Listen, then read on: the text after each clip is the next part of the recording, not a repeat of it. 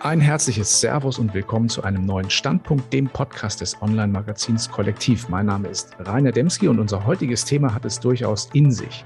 Sollen Finanzen Schule machen? So lautet unsere heutige Headline. Was sich dahinter verbirgt, das erfahrt ihr, erfahren Sie dann gleich. Und zu diesem Thema begrüße ich heute ganz herzlich aus dem Vorstand der Amandea Vermögensverwaltung Herrn Frank Seidel. Grüß dich, Frank. Hallo, Rainer. Viele Grüße aus Wiesbaden. Frank, ein Zitat, das zu einiger Berühmtheit gebracht hat, das kennst du sicherlich auch und unsere Zuhörer wahrscheinlich auch, stammt aus dem Jahr 2015 von der damals 17-jährigen Schülerin Nina. Und es lautete, ich bin fast 18 und habe keine Ahnung von Steuern, Miete oder Versicherung, aber ich kann eine Gedichtanalyse schreiben in vier Sprachen.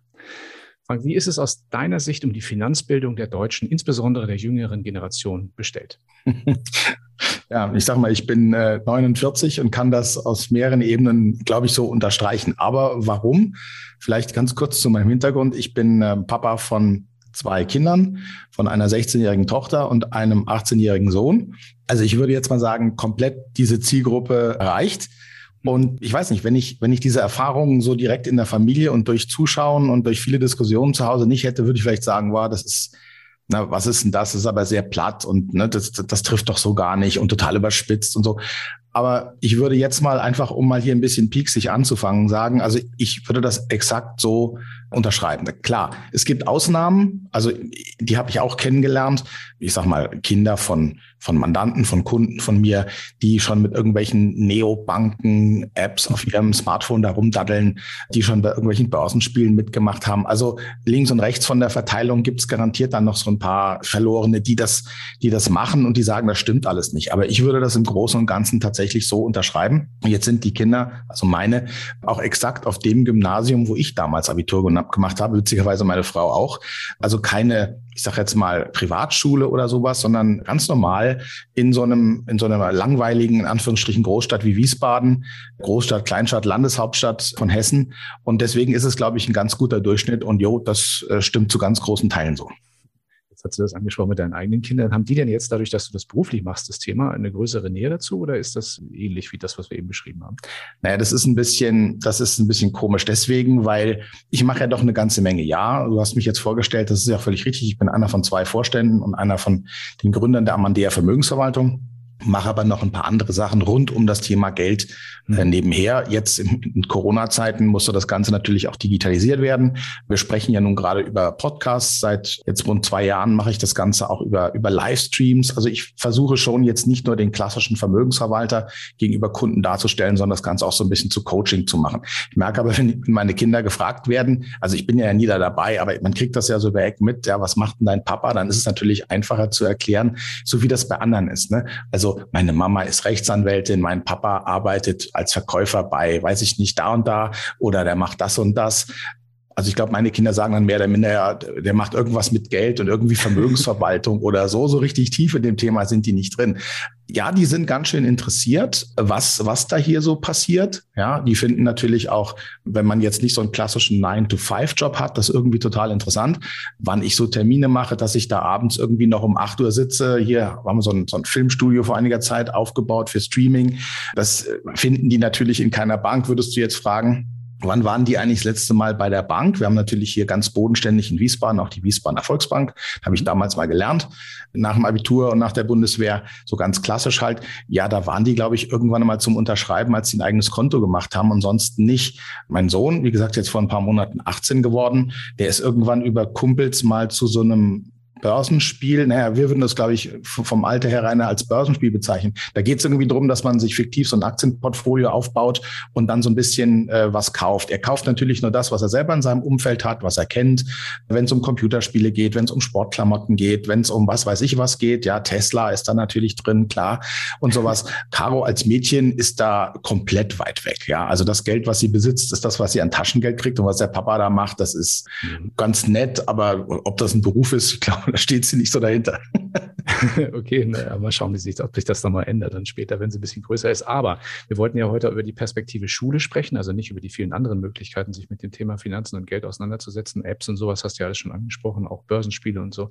Das ist hier heute gar nicht der Fokus, sondern im Grunde geht es ja hier heute darum, müssen wir sowas äh, in die Schule bringen. Ne? Und jetzt ist mal die Frage, bleiben wir nochmal bei der Finanzbildung. Du hast ja auch so ein bisschen internationalen Background. Ist das in anderen Ländern ein bisschen anders mit dem Thema Finanzbildung als in Deutschland oder gibt es da Parallelen? Ja, trotz, trotz des Backgrounds, dass man viel auch über die Grenzen guckt, ist es, ist es schwierig, dann wirklich eine, eine ernste, eine wirklich belastbare Information zu kriegen.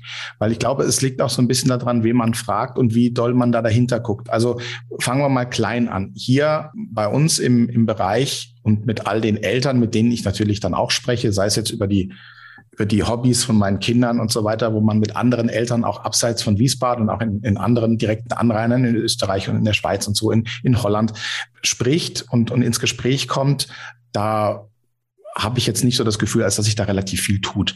Ich glaube, entweder ist es dann mal Zufall, ja, ich meine, man sieht ja, wo wir bei PISA in manchen Dingen stehen.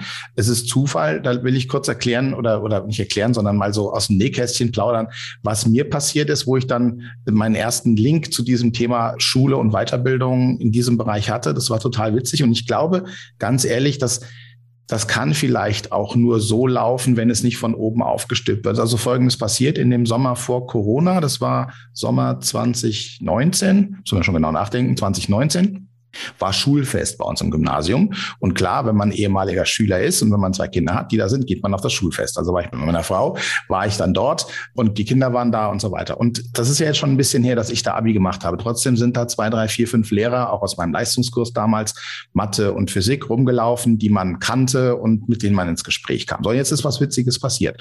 Ich weiß nicht, ob das nur mir so geht, aber die fragen mal zuallererst natürlich neugierig, was machst denn du so und wie geht denn das und was machst du beruflich? So. Und dann kam plötzlich die Lehrerin, ich weiß jetzt mittlerweile, dass sie jetzt schon pensioniert ist, also schon älteres Semester, nicht die ganz jungen neuen Lehrer und Lehrerin, kam dann auf mich zu und hat gesagt, Mensch, wir beide müssen doch mal was zusammen machen. Wenn du doch hier was in Geldangelegenheiten machst und du hattest Mathe und Physik Leistung, ich habe gerade einen richtig super Mathe-Leistungskurs hier, hättest du Lust, was gemeinsam zu machen? Okay, da war jetzt auch mein Sohn noch nicht drin, wie gesagt, das ist schon zwei Jahre her oder drei, also habe ich gesagt, naja, überhaupt, überhaupt kein Problem, können wir machen. Lange Geschichte kurz kurz. Die hatte wirklich einen super duper Leistungskurs. Ich glaube, 16 oder 17 Jungs und Mädels saßen da drin. Mhm. Und was wir gemacht haben, war innerhalb dieses Leistungskurses hat sie quasi den Link gebracht über Finanzmathematik mhm. ähm, auf der theoretischen Ebene. Und ich kam dann mit dreimal zwei Stunden Unterrichtseinheiten, die ich ganz alleine vorbereiten konnte. Jetzt halte ich natürlich viel Vorträge und, und, und Kundenabend und so weiter. Also da waren genug Folien und Visualisierungen da. Und aus den zwei Stunden jeweils, die lagen witzigerweise immer in der fünften und sechsten Stunde, danach war Schule aus, hat sich dann noch ein richtig cooles Gespräch jeweils ergeben. Und jeder, der dann davon gehört hat, hat irgendwie gesagt, das müssen wir institutionalisieren. Das ist dann bis zur Schulleitung hochgegangen. So, bums kam dann Corona. Mhm. Und wie wir dann alle gemerkt haben, haben die Lehrer vermutlich jetzt auch was anderes zu tun gehabt, sich zu organisieren und irgendwie noch Homeschooling zu betreiben und die Digitalisierung läuft dann nicht und so weiter und so fort. Also ist das jetzt, und das ist auch völlig in Ordnung, ja, ist das jetzt eingeschlafen. Im Moment zumindest. Ich glaube aber, dass das wenn man das so mal sieht, dass das gut funktioniert und dass das gut ankommt, dass das eigentlich der Startpunkt sein könnte, und das hätte, da hätte ich auch nicht losgelassen dann, dass in den nächsten Jahrgängen zu versuchen anzuschieben. Wichtig ist halt, ich hatte da nichts zu verkaufen. Das ist ja, glaube ich, immer das, was so ein bisschen da so unterschwellig rüberkommt. Wer macht denn das dann da und was sind denn das für, ne, was sind das für Anbieter? Stehen dann da irgendwelche Roll-ups oder irgendwie nehmen die Flyer mit? Ich glaube, da ist ein ganz verschobenes Bild manchmal da. Nö, wenn man im Prinzip nur mit einem iPad kommt, das an den Beamer dranhängt und das, was in der Theorie gemacht wurde, in die Praxis überführt und so ein bisschen aus dem Nähkästchen plaudert, dann kann man so viele Finanzthemen und Wirtschaftsthemen da einbinden. Und da, da waren schon mal dreimal eine Doppelstunde, war da schon richtig viel. Mhm. Diese Schilderung, die, die beantwortet schon so ein bisschen, sagen wir mal, mehrere Fragen, die ich mir für heute, für unser Gespräch notiert hatte. Insofern sehr cool, dass du sowas schon mal in der Praxis umgesetzt hast. Aber ich würde trotzdem mal noch mal zu dieser Gerätchenfrage zurückkommen. Das, was du jetzt gerade geschildert hast, dass man das so mal in, in, in, in Kollaboration zwischen Schulbetrieb und Leuten aus der Praxis, also aus beratenden Berufen zum Beispiel umsetzen kann, finde ich ein sehr cooles Modell, aber hat natürlich auch gewisse Hürden. Da hast du schon angesprochen, ja, Verkaufstätigkeiten und so und eine gewisse Distanz, die vielleicht die Schule davon hat und eine Werbeplattform für irgendjemanden zu bieten. Diese Probleme, die haben wir, haben wir ja häufiger. Grundsätzlich wäre aber die, die, die Gretchenfrage, die ich mir gestellt habe, ist das die ist das, was du jetzt geschildert hast, die sozusagen die Ultima Ratio oder müsste man nicht im Lehrplan an allgemeinbildenden Schulen viel besser ein Unterrichtsfach Wirtschaft und Finanzen etablieren? Das eine war jetzt die kleine Guerillataktik, die sich auf dem Pausenhof beim Schulfest ergeben hat, von unten nach oben und es hat stattgefunden und es kam gut an und man könnte es sicherlich, wenn wir jetzt in diesem Sommer wieder zur Normalität an allen Schulen zurückkommen, kann man das sicherlich sofort wieder aufgreifen und das andere, was du ansprichst, geht jetzt von oben, wird von oben eingesteuert. Da ist jetzt halt aus meiner Sicht, wie gesagt, ich habe nicht Lehramt studiert, da ist natürlich die grundlegende Frage, wo hängt man das auf? Wie theoretisch macht man das? Würde man die Schule jetzt fragen, würde vielleicht der eine oder andere sagen, wir haben da gar kein Leck. Nee, nee, wir machen das schon. Wir machen, wir haben natürlich POVI, Politik und, und Wirtschaft, das machen wir und wir machen auch Mathematik. Ja, aber das sind ja alles Einzeldisziplinen, so dass ich interdisziplinär da gar nicht Sachen miteinander verknüpfen kann. Und damit bin ich natürlich weit weg von der Praxis. Wann immer man sich so Praktiker reinholt, weiß ich nicht, ob das per se die clevere Variante ist, das von oben einzustehlen und zu sagen, wir geben das jetzt vor. Denn wer soll das denn tun? Weil wenn das denn so einfach wäre, behaupte ich jetzt mal ganz frech, dann hätten wir das schon. Sondern ich glaube, dass cleverer wäre, wenn wir uns auf unserer privatwirtschaftlichen Ebene draußen, sage ich jetzt mal abseits der Schule, besser organisieren würden und würden einfach so ein paar Leuchttürme setzen, auch in der, in der öffentlichen Schule. Das muss jetzt nichts mit Privatschulen zu tun haben. Da habe ich ganz ehrlich auch keine Erfahrung, weil meine Kinder da nicht hingehen. Ich war selbst auf keiner Privatschule. Ich höre nur über drei Ecken, dass die das zum Teil etablieren. Mhm. Äh, ich weiß aber ehrlich gesagt nicht wie. Deswegen glaube ich, dass es vielleicht die cleverere Variante ist, wenn es, weil nochmal, sonst hätten wir es schon, wenn es von oben nicht schnell vorgegeben werden kann und zielsicher dass man eben versucht, in solchen Projekten einfach mal zu beweisen, mehr als einmal und an mehr als an einem Standort und durch mehr als eine Person, ist in der Breite zu beweisen, dass es funktioniert und wie gut das ankommt.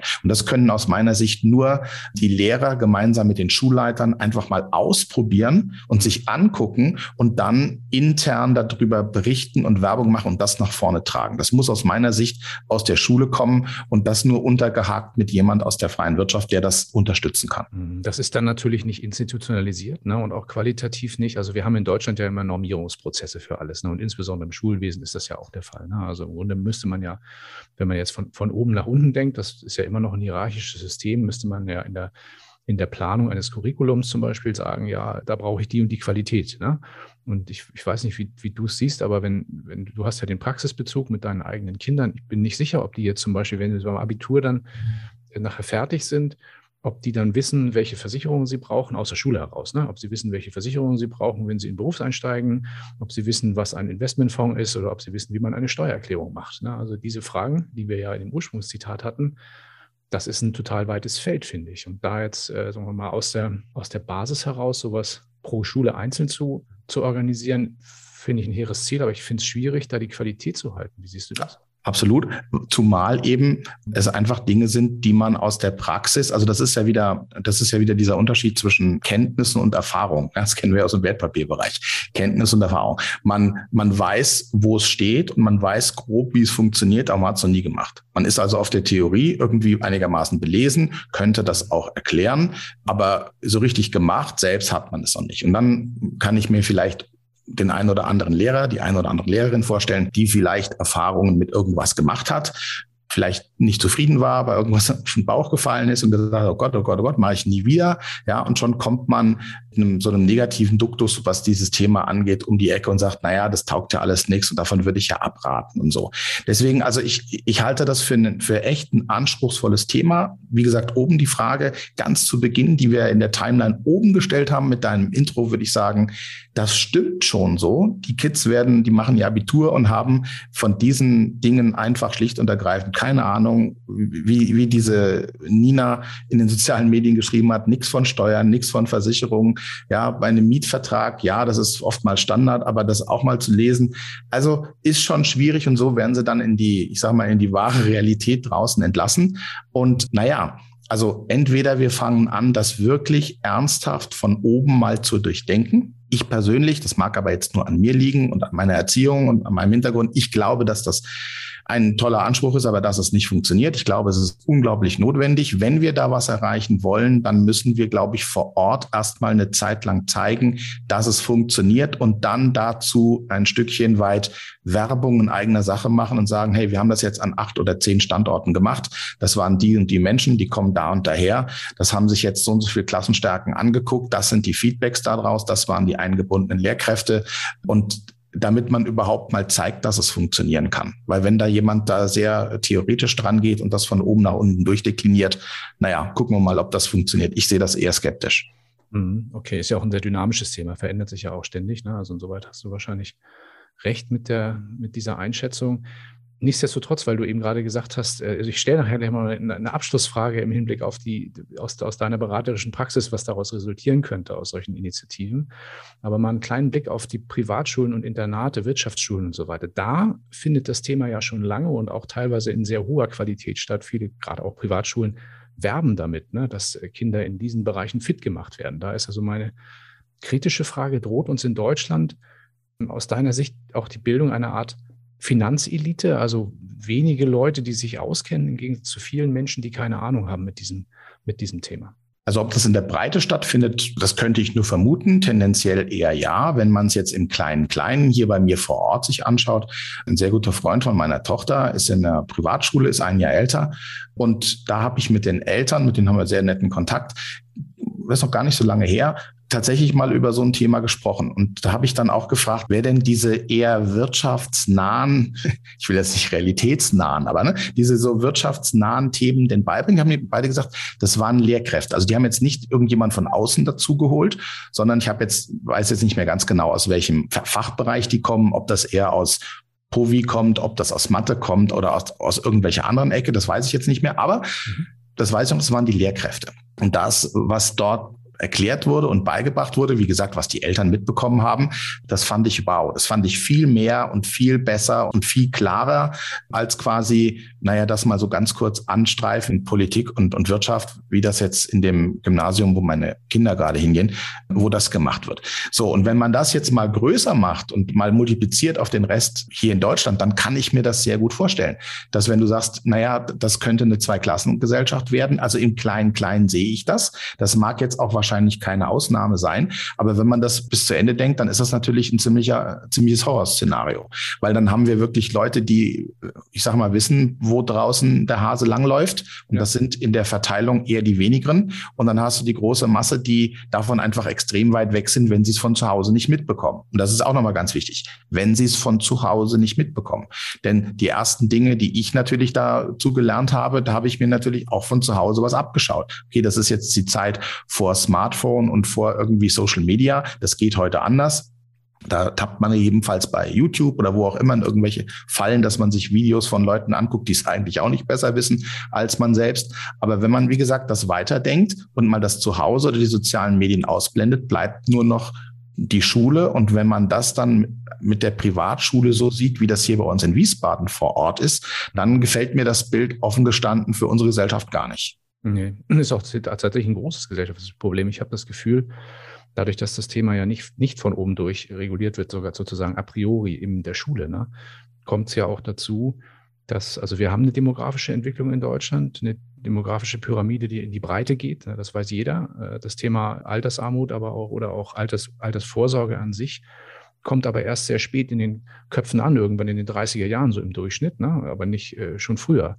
Und das ist ja so eine Sache, wo ich mir denke, hm, da reguliert der Staat ja etwas nach, wenn er es viel früher gemacht hätte und viel früher mit privater Vorsorge gestartet worden wäre, ja, hätte auch ein Stück weit abfedern können. Also da greifen viele Rädchen ineinander. Deswegen wäre meine Frage an dich, auch vielleicht eine fast vorläufige Abschlussfrage. Du aus deiner beraterischen Praxis, wärst du glücklich darüber, wenn die Menschen insgesamt höhere Finanzbildung hätten? Also hättest du es als Berater leichter? Oder äh, wir haben ja auch viele Zuhörer hier aus der Beraterschaft oder wäre das eher egal? Ja, also so wie ich seit vielen, vielen Jahren draußen auftrete, der eine oder andere unterstellt mir auch immer, das sei so ein leichter Hang, das Ganze so didaktisch darzustellen. Natürlich versuche ich den Leuten erstmal ein Stück weit finanzielle Bildung beizubringen, so unterschwellig, dass sie verstehen, das klingt jetzt blöd, aber dass sie verstehen, was sie da tun, dass sie Dinge besser einschätzen können, bevor man dann mit dem eigentlichen Advice, mit dem eigentlichen Ratschlag, mit den, mit, mit den Lösungsinstrumenten, die man sich so zurechtlegt, überhaupt angreifen kann, sage ich jetzt mal. Ja, weil wenn ich da relativ tief einsteigen muss auf einem Niveau, wo man sagt, da muss ich erstmal das und das und das und das vorbauen, dann ist das natürlich auch für uns jetzt mal für die Beraterschaften Heidenaufwand. Klar kann man da manche Sachen jetzt wegstandardisieren, klingt jetzt böse, aber dann kann man sich natürlich hierzu ein Erklärvideo und da ein Tutorial und da irgendwie eine, weiß ich nicht, was angucken oder auch so kleine Kurse aufbauen im Internet. So nach dem Motto, guck dir das mal an, aber das klingt schon so ein bisschen, als ob man die Kunden da so wegschubsen will. So nach dem Motto, mach dich erstmal schlau, bevor du mit mir redest. Also das ist ein, ein relativ schmaler Grad, auf dem man ja. da läuft. Aber wir müssten einfach, damit viel Quatsch aufhört und damit viele Totalverluste, wir wollen diese ganzen Firmen, die in den letzten 10, 15 Jahren immer mal wieder hochkommen und immer wieder auf die Nase fallen, fast mit Ansage, wir wollen die ja heute gar nicht nennen. Aber da wäre halt ganz viel nicht passiert, wenn eine gewisse Basisbildung da wäre. Das ist natürlich jetzt No-Brainer. Das, da wäre volkswirtschaftlich weniger Vermögen kaputt gegangen. Da hätten wir diese German Angst vielleicht nicht so, die wir permanent vor uns hertragen, wenn wir wüssten, wie das im Prinzip mit Unternehmensbeteiligung in Form einer Aktie an der Börse gehandelt wirklich funktioniert, was hinter Streuung und Diversifikation wirklich steckt. Also welche Kraft da dahinter steckt, ohne jetzt da Markowitz zu zitieren. Man kann das ja für die Menschen auch relativ einfach machen. Und wenn wir da ein höheres Level hätten, würden wir uns alle leichter tun und wir hätten bis hinten zur Altersversorgung die Themen besser im Griff finde ich, das ist ein sehr guter Schlussappell, der sich natürlich auch ein Stück weit an die Beraterinnen und Berater draußen richtet, da initiativ zu werden in diesem Bereich, vielleicht auch in Ko Kooperation mit, äh, mit Schulträgern. Das wäre sicherlich eine tolle Geschichte. Ja, ich würde sagen, vielen lieben Dank, Frank, für deine Einschätzung zu diesem wirklich spannenden Thema. Ich bin gespannt, wo wir da in fünf oder zehn Jahren liegen und ob sich da viel verändert hat. In jedem Fall wünsche ich dir viel Erfolg weiterhin bei deiner Tätigkeit, aber auch vielleicht für was deine Kinder betrifft und so in dieser Hinsicht. Und ja, vielen lieben Dank fürs Gespräch. Hat Spaß gemacht, Rainer. Vielen Dank.